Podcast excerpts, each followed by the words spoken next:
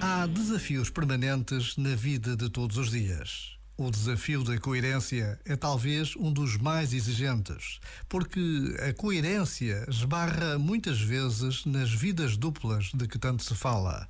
Faz aquilo que eu digo, não faças aquilo que eu faço, diz o velho ditado popular. Por vezes, basta a pausa de um minuto para nos decidirmos pela coerência nos grandes e nos mais pequenos gestos, atitudes e decisões. E Deus espera sempre o melhor de cada um de nós. Este momento está disponível em podcast no site e na app.